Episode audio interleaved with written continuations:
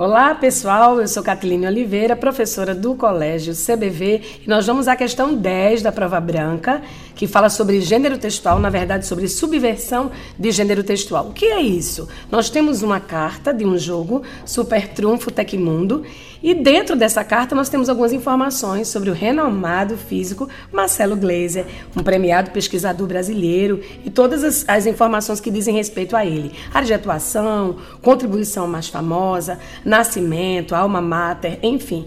Então, esse texto aqui é subvertido, porque não é bem uma, uma carta de um jogo, pergunta-se exatamente o que é que é feito, como é feita essa subversão. A subversão tem como objetivo relacionar o universo lúdico, ou seja, da brincadeira do jogo, a informações biográficas, no caso do Marcelo Gleiser. E o gabarito é letra C.